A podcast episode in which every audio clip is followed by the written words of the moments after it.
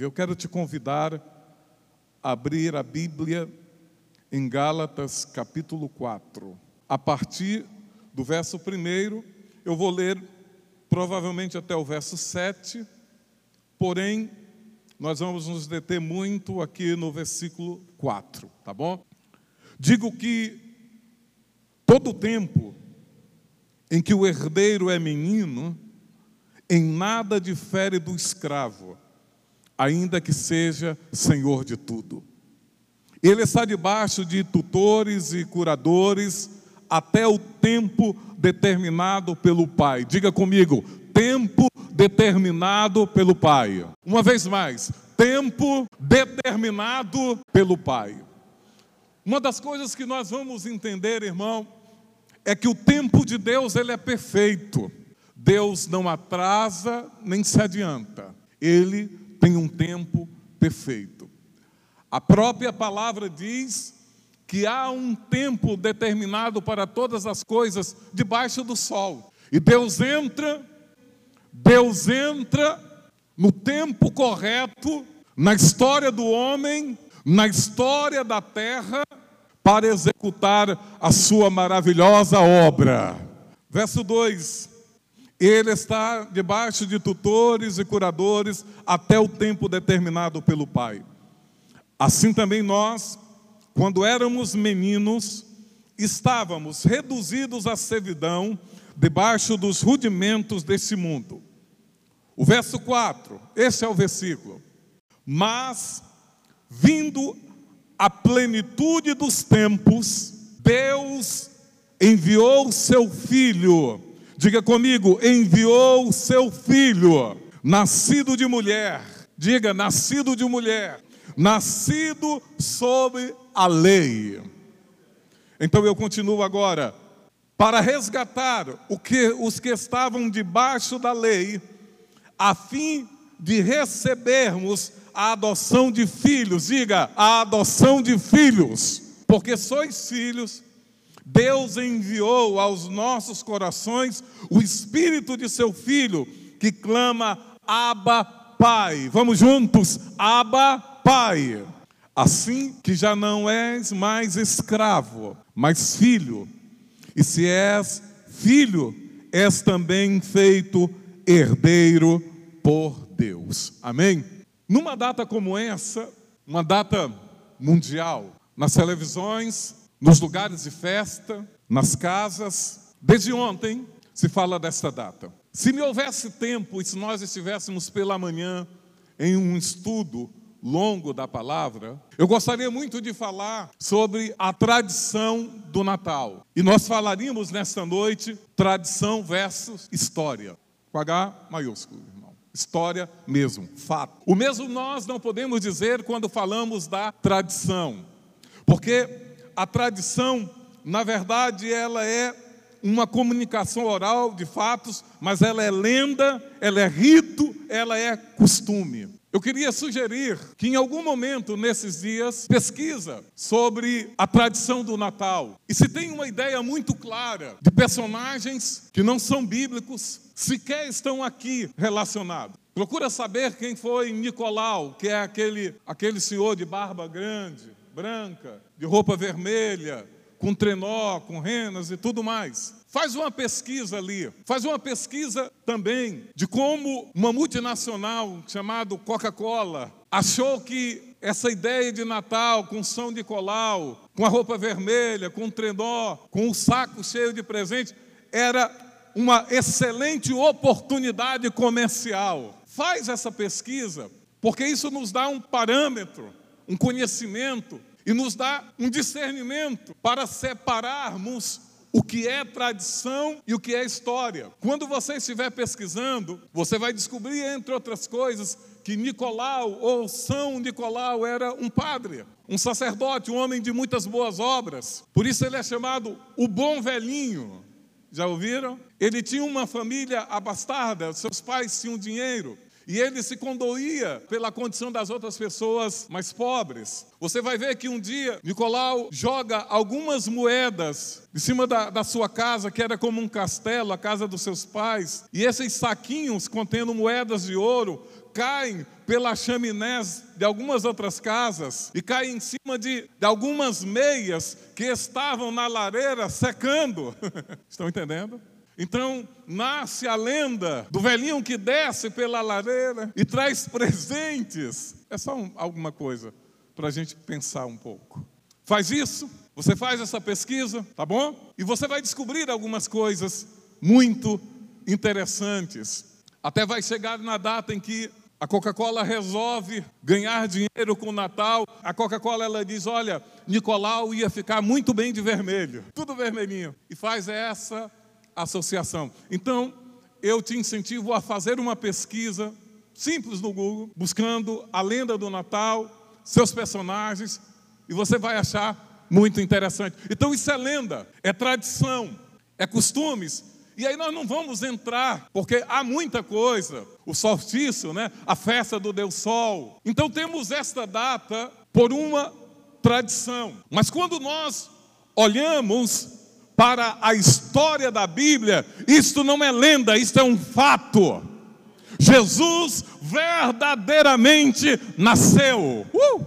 E essa é a diferença. A diferença é que nós não estamos falando nessa noite de uma lenda, de uma tradição que veio passando por décadas, por tempos, e a gente já foi crescendo com essa ideia na cabeça, né? Menino, vai dormir cedo, porque o velhinho vai passar. Tudo bem, eu não quero me deter aí. Isso é tradição. Todavia, a história bíblica ela é diferente, porque ela traz um fato, verdadeiramente o Senhor Jesus nasceu não foi dia 25 de dezembro, mas também isso aí não importa para a gente. Não foi porque numa época como esta, os pastores não estão no campo com as ovelhas, está frio. E quando nós lemos na palavra, lemos que era uma noite onde os pastores guardavam suas ovelhas nos campos. E apareceu o anjo do Senhor e disse a eles: Trago-vos uma boa nova, que será de grande alegria para toda a terra. É que hoje na cidade de Davi, nasceu o Salvador. Hosana nas alturas, bendito o que vem em nome do Senhor. Então, esse, isso não é uma história. Para me poder entrar nessa história, há algo que eu preciso lhe dizer, por favor. A festa do Natal não é bíblica, não está na Bíblia. Calma, não se espante. Ela não está na Bíblia como um mandamento do Senhor, diferente da Páscoa. A Páscoa é uma festa bíblica. Bora, pastor, se não é bíblico, o que é que nós estamos fazendo? Também a Bíblia não diz que não pode fazer. Entende? Então, esta data para nós é uma data de ações de graças, de louvor, de reconhecimento de um fato histórico decisivo para a humanidade: é que na cidade de Davi nasceu o Salvador. Esse é o ponto. Então não há nenhum problema que comemoremos como família, ou como famílias, como povo de Deus, tendo a consciência exata do que estamos comemorando, tendo a noção nítida e clara do que estamos festejando, e por aí dizer que as nossas celebrações, elas de fato têm que ser regadas de alegria de espiritualidade, de gozo. Eu não estou falando da tradição, tradição é diferente, ok? Então, o nascimento não é uma lenda, não é uma lenda que foi passando de um povo com uma outra cultura. Essa celebração é uma história real, um fato. Ele verdadeiramente nasceu, tornou-se homem, morreu na cruz do Calvário ressuscitou ao terceiro dia, e breve, muito breve, vem buscar o seu povo, a sua igreja. Aleluia! Isso é história, isto é fato. E então no verso 4 de Gálatas, onde nós lemos há pouco, diz assim: quero ler novamente o versículo. Mas indo à plenitude dos tempos. Irmão, essa palavra plenitude dos tempos é como um kairos de Deus, um tempo perfeito de Deus, poderíamos dizer que é o tempo oportuno para o agir de Deus na história. Nós falamos agora há pouco que Deus ele age em um tempo perfeito. Lembrem-se, havia uma jovem chamada Maria, desposada por José, e ela recebe uma visitação extraordinária do anjo Gabriel, não é isso? Que disse: Salve, agraciada, escolhida, pois descerá sobre ti o Espírito Santo, a virtude do Senhor te envolverá, e o ente santo que de ti há de nascer será chamado Filho de Deus. Este foi o momento Cairo de Deus para a humanidade. Ou seja, o momento oportuno para Deus agir na história. E ele age descendo em virtude sobre Maria e gera no ventre de Maria Jesus.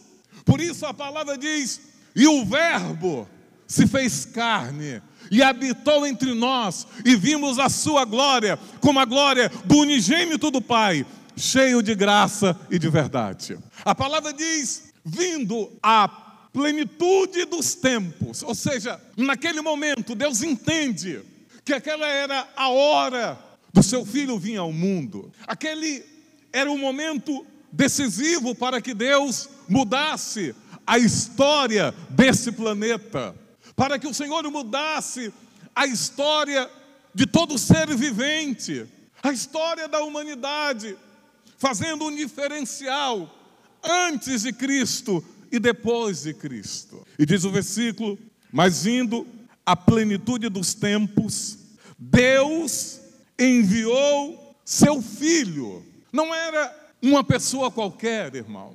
Por isso que muitas das vezes nós lemos na palavra, quando Jesus é chamado o unigênito, o filho de Davi, filho do homem, filho de Deus. Por isso, esse momento é tão oportuno. Escute, tire os olhos da tradição. Não foi dia 25 de dezembro, mas não importa.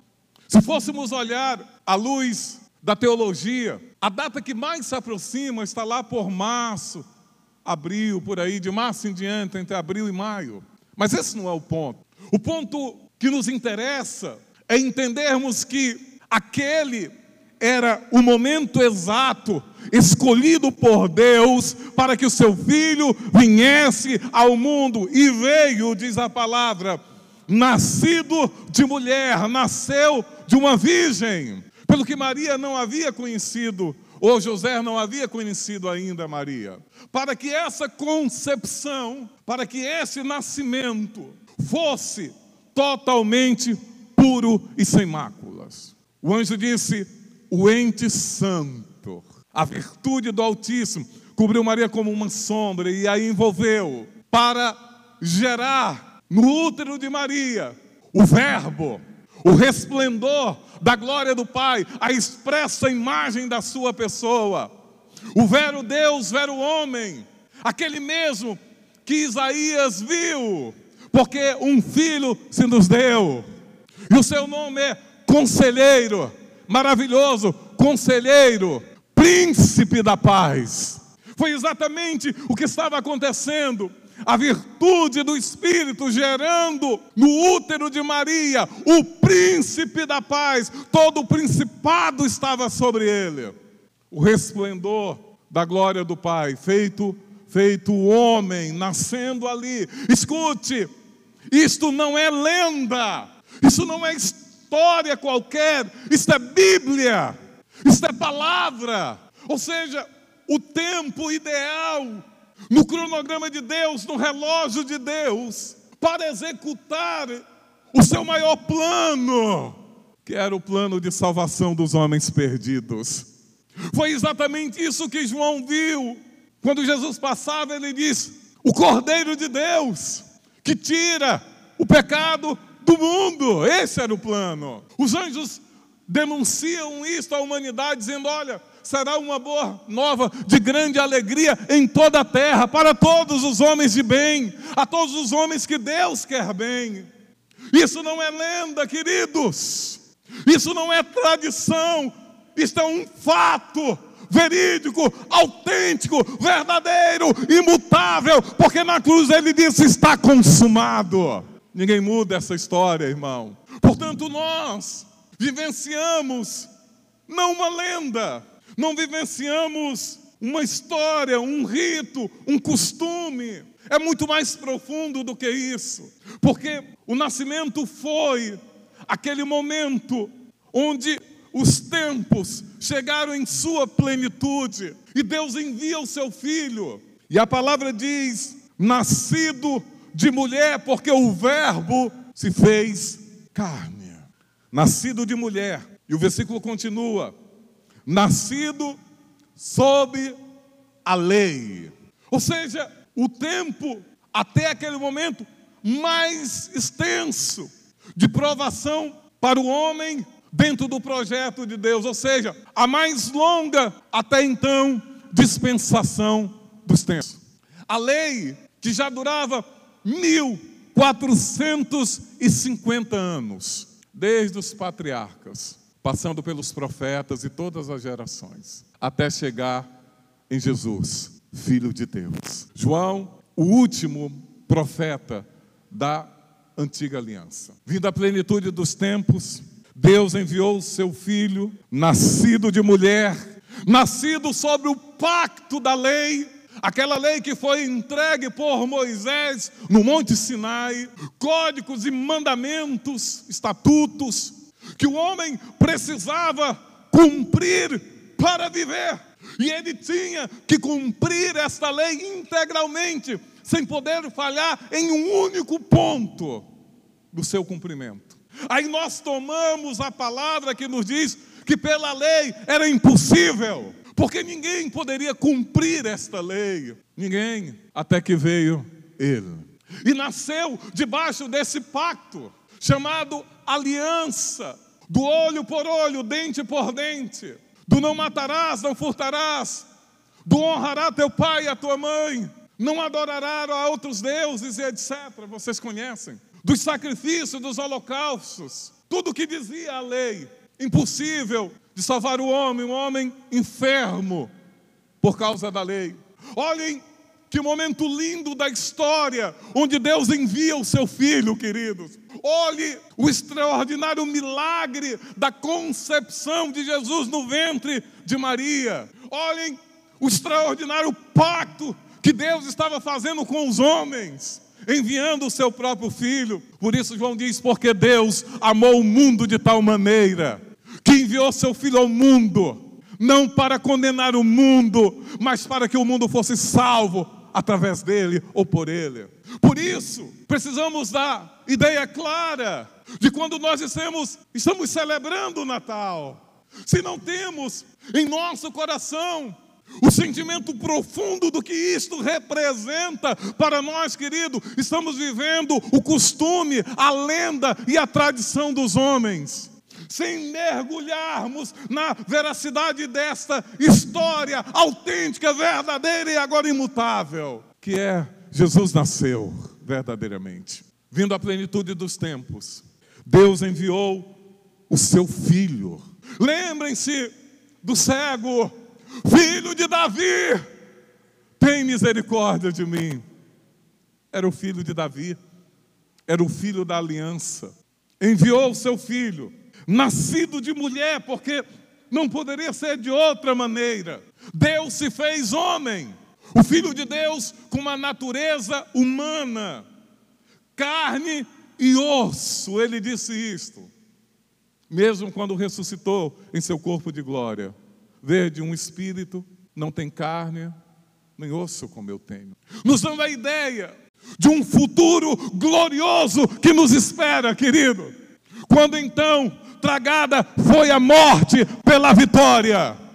E nós veremos isto. Porque na, na altura nesse tempo, Deus entrava de uma forma decisiva na história do homem para mudar todas as coisas, para nos abrir a porta da salvação. Por isso teria que ser assim. Seu filho, nascido de mulher, nascido sob a lei.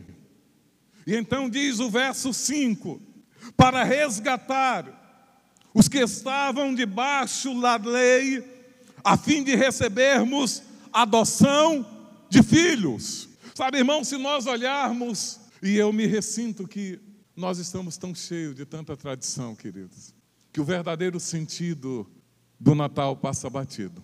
Tanta coisa se introduziu na história do homem, irmão, que agora a humanidade já não discerne o que é lenda, o que é costume, o que é rito, do que verdadeiramente é essência, é história, é verdade. Porque no verso 5, a palavra nos diz para resgatar. Sabe, irmão, nós estávamos perdidos. Eu e você estávamos condenados à morte eterna. Meu Deus, nós deveríamos celebrar com tanta intensidade, queridos. Deveríamos nos apresentar com tanta gratidão diante de Deus. É porque muitas das vezes nos foge a noção daquilo que o Senhor fez por nós. E o versículo que nós estamos lendo diz que na plenitude desse tempo, o filho nascido de mulher, nascido sob a lei, ele vem com uma missão: resgatar. Por isso ele disse: Eu sou o bom pastor, e o bom pastor dá a vida pelas suas ovelhas. Por isso ele disse: Eu sou o caminho, a verdade e a vida, e ninguém vai ao Pai a não ser por mim. Por isso ele disse: Eu sou a porta. Por isso ele disse: Eu sou o pão vivo que desceu do céu. Por isso ele disse: Eu sou a ressurreição e a vida, e ainda aquele que crer em mim, ainda que esteja morto, viverá. Ele disse: Eu sou a água da vida, eu sou o rio da vida. A palavra que eu vos dou é espírito e vida. Quantas vezes ele disse: Eu sou, eu sou, eu sou, para mostrar à humanidade que ele é, e não existe outro caminho. E não existe outra maneira, e não existe outra forma de chegarmos ao céu a não ser por Ele, porque dado entre os homens nenhum outro nome há pelo qual devamos ser salvos. Entende? Não é lenda, não é costume, não é um ritual que foi transferido de um para o outro. Nós estamos falando de um fato que mudou a história da humanidade. Porque o intuito do nascimento, o objetivo do nascimento do Senhor Jesus, o seu nascimento virginal, o Verbo se fazendo carne, era justamente colocar um ponto final na lei e inaugurar um novo tempo para os homens, chamado o tempo da graça do Senhor. Ele cumpriu toda a lei, ele, o sacrifício perfeito. Por isso Isaías diz: verdadeiramente ele tomou sobre si. Por isso Isaías diz: o castigo que nos traz a paz estava sobre ele. Sim, ele nos substituiu na cruz, porque a cruz era para nós e não para ele. Dignos de ir para a cruz, a morte mais horrenda, mais desprezível e mais indigna que um homem poderia sofrer, era para mim e para você, era para nós e Ele toma o nosso lugar como substituto. Por isso, o versículo que nós lemos diz: para resgatar os que estavam debaixo da lei. Era impossível, queridos. Pela lei, nenhum de nós alcançaríamos o céu. Não haveria como, pois a Bíblia diz que Deus encerrou todos debaixo do pecado, para que com todos ele usasse de misericórdia. E só um poderia fazer isso: o Filho perfeito, Jesus. Esse é quem nós estamos celebrando. Ah, se você desse um salto dessa cadeira e saísse correndo, gritando o nome dele, e pulando, e celebrando, e cantando, ele me resgatou. Aleluia. O objetivo era esse: abrir um acesso, um caminho, uma porta, um meio pelo qual nós poderíamos nos apresentar diante de Deus. E Hebreus chama isso de um novo e vivo caminho, o sangue do Senhor Jesus, eterno e sumo sacerdote. Ele veio para nos resgatar, irmão, e aquilo que nos era impossível, agora nos é possível. É possível, irmão, irmos para o céu.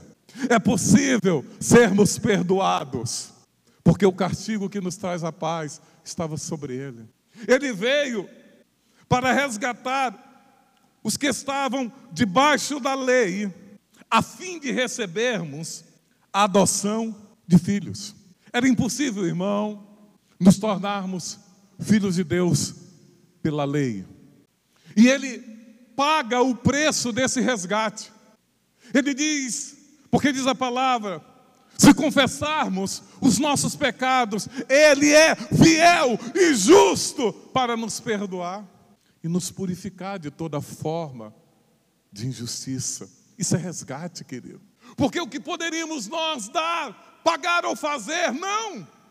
Nenhuma das nossas obras, por mais belas, por mais generosas, por mais dedicadas, por mais que bem intencionadas que sejam, não há nenhuma obra que o próprio homem possa fazer em resgate da sua alma. Uma vez que Deus diz que uma alma tem um valor imensurável, queridos, preciosa.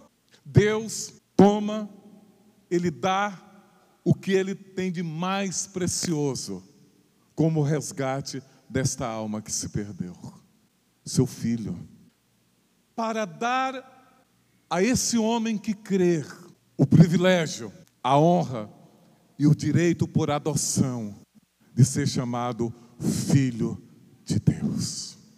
Por isso a Bíblia diz que ele é o primogênito entre muitos irmãos.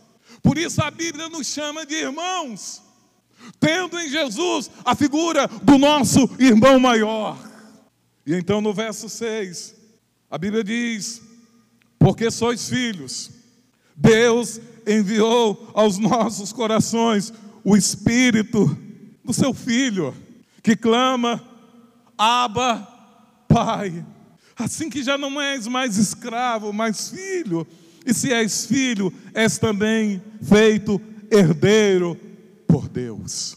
Ora, se somos herdeiros, isso quer dizer já me há uma herança garantida.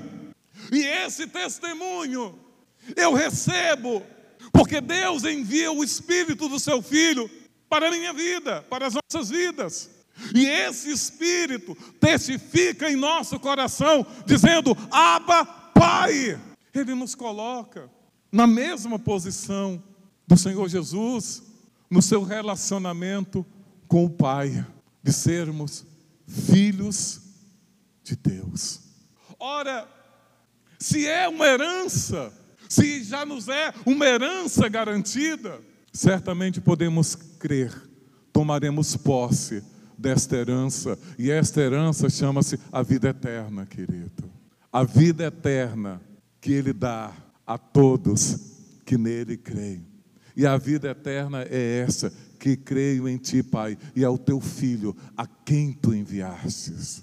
Nós deveríamos celebrar Natal todos os dias. E como é lindo como nós, quando nos reunimos como família, queridos, e a roda da mesa nós agradecemos ao Senhor pelo alimento. Isso é profundo, queridos. O grande perigo e o grande engano é quando nós condicionamos isso a uma lenda, a um costume, a uma tradição e não mergulhamos na profundidade, na celebração deste evento maravilhoso que foi o nascimento do Senhor Jesus, anunciado por anjos, visto a sua estrela no céu, os reis magos levando presentes e adorando o rei que nascera. Sabe, queridos, as luzes dessa tradição que vivemos como homens não podem ofuscar a luz verdadeira que é a palavra do Senhor. Bendito que vem em nome do Senhor. Osana nas alturas. O bendito é tão profundo, irmão. Porque o bendito é aquele que Deus abençoou. Aquele sobre o qual o Senhor colocou a sua mão e a sua bênção, sabe? Nós temos um convite da palavra. Não está aqui na Bíblia, irmão. Nós não encontraremos na Bíblia uma ordem de Deus para celebrarmos o nascimento. Não fique com raiva de mim, pastor. Que heresia não está aí, pode ler. Mas nós somos chamados para uma aliança onde nós recordamos e anunciamos a sua morte até que ele venha. Quem sabe, escute, Deus não estabeleceu para deixar isso ao nosso critério. Talvez Deus esperando que essa plenitude enchesse o nosso coração, até para que Deus pudesse observar o grau, a intensidade da gratidão que está em nós pela obra feita na cruz. Sabe, irmão, não é errado nós celebrarmos, não é antibíblico também. E se não está aqui como mandamento, pelo menos pode estar no nosso coração como adoração, queridos como reconhecimento todos os dias das nossas vidas, que Ele veio para nos resgatar. E esse resgate não tem um outro nome na palavra senão a graça, o favor imerecido de Deus. Porque a graça é o favor que nenhum de nós merecemos ou merecíamos receber. Mas a graça é esse favor de Deus pelas nossas vidas, com um preço de um sacrifício muito grande, irmão. O preço da sua vida que ele entregou, aquele que me amou e por mim se entregou, aquele que aceitou pagar o preço na cruz, sendo maltratado, sendo cuspido, esbofeteado. Sabe, o que deve marcar a nossa história não é a tradição, queridos. Não são os ritos e os costumes. Que valor algum tem? Quando nós não compreendemos, irmão, a essência verdadeira do que é Jesus ter nascido. Porque ao nascer, Deus propicia ao homem uma oportunidade de livramento. Quando ele nasce, ele abre o tempo profético, o cumprimento de todas as profecias. Ele entra na história da humanidade para fazer o resgate, porque, segundo a palavra, estávamos destituídos da glória de Deus, banidos da presença de Deus, éramos, por natureza, filhos da ira, filhos do diabo. Mas Ele, com muito amor que nos amou, e a palavra diz: transportou do reino das trevas para o reino do Filho do seu amor. Esse é o ponto. Por que, que celebramos? Porque o amamos. Porque esse é o ponto crucial e fundamental na nossa história, não só o seu nascer, mas o seu viver, o seu morrer. Então, esta data, quando nós celebramos, ela é completa para nós, porque não fixamos a visão na manjedoura. Nós vemos que iniciou ali, mas esse não é o ponto final, porque a nossa história com Deus ainda não terminou. Ele vem nos buscar. Maranata, ora vem, Senhor Jesus. E ele vem para que se cumpra. Então é Natal. Mas não é a tradição, não é o costume, não são os ritos, mas é a verdade. Ele diz: Assim que já não és mais escravo, mas é filho. E se és filho, és também feito herdeiro por Deus. Talvez, e eu encerro com isto, o que muitos de nós temos esquecido é que nós somos filhos, querido, e que nós temos um pai que enviou nosso irmão para nos resgatar. Que possamos fugir cada dia mais dessa tradição, querido. Sabe, nós podemos nos reunir, isso é lindo e maravilhoso, pelo que se ele não for o centro da nossa reunião, se as luzes da cidade forem mais encantadoras do que o Senhor, se os nossos banquetes forem mais saborosos do que a Sua presença, não vale a pena, porque dele, por ele e para ele são todas as coisas. Amém? Fica de pé no nome do Senhor.